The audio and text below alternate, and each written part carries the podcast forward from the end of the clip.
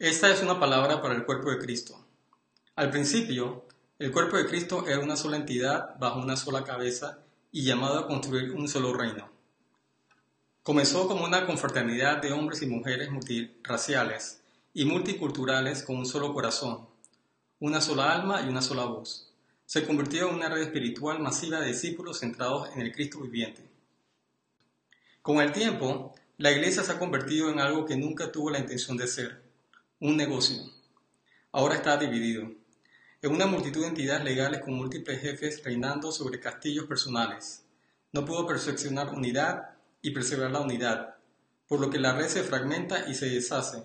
La iglesia comenzó santa e intachable, es ahora tan común como cualquier negocio ordinario. Jesús dijo que su iglesia está en el mundo, pero no del mundo. Dijo además que será odiada por el mundo porque el mundo la odió a él primero. Jesús ama al mundo y fue alguien incluso el peor de los peores querían estar. Lo llamaron sarcásticamente un amigo de los pecadores. Entonces, ¿por qué lo clavaron en la cruz? Porque eres la verdad. Lo odiaron sin causa y lo mismo es cierto para su iglesia. El sistema mundial odia a su iglesia porque defiende la verdad y no es como ellos.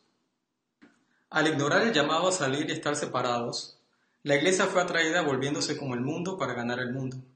En cambio, la iglesia corporativa ha sido ganada por el mundo. Se convirtió en la antítesis de la iglesia que Jesús pretendía y perdió su voz en el camino. Si esto no es cierto, que alguien explique por qué la iglesia necesita permiso para abrir sus puertas. Explica su obsesión con un puesto en la mesa política es más deseable que el puesto a la diestra de Cristo en los lugares celestiales. Explica los cursos de autoayuda y los sermones egocéntricos de vida, entrenadores reemplazando el poder transformador y la unción del Espíritu Santo. En un momento su iglesia cambió el mundo al revés. Ahora la iglesia corporativa está girando en su cabeza.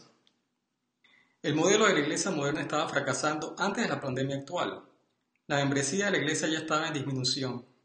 El número de creyentes en iglesias descontentos e incrédulos desinteresados continúa aumentando. La insatisfacción con el megamodelo está despertando el deseo de relacionarse a un nivel más íntimo.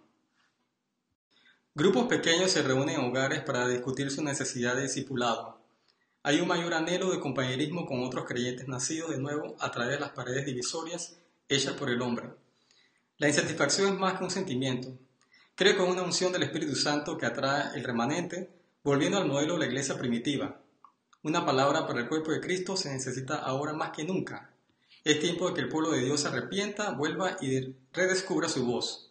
Es hora de un renacimiento espiritual del original llamado y diseño de la iglesia primitiva. Ese mismo modelo pondrá el mundo patas para arriba una vez más. Este podcast recordará a los elegidos quiénes son y de quiénes son antes de ese gran y terrible día del Señor. Si está de acuerdo, participe. Únase a un grupo pequeño, conviértase en discípulo y comprométase a discipular a otros. Construye una comunidad de creyentes de ideas afines basada en una economía de reino. Conéctese a una red más grande que fomenta la unidad. Manténgase alejado de los enredos gubernamentales y religiosos. Ayúdanos a compartir este mensaje. Que la gracia y la paz de Dios esté contigo ahora y siempre. Este es Marcos, tu hermano en Cristo, esperando compartir contigo de nuevo muy pronto. Traducido por tu hermano Tomás Portillo.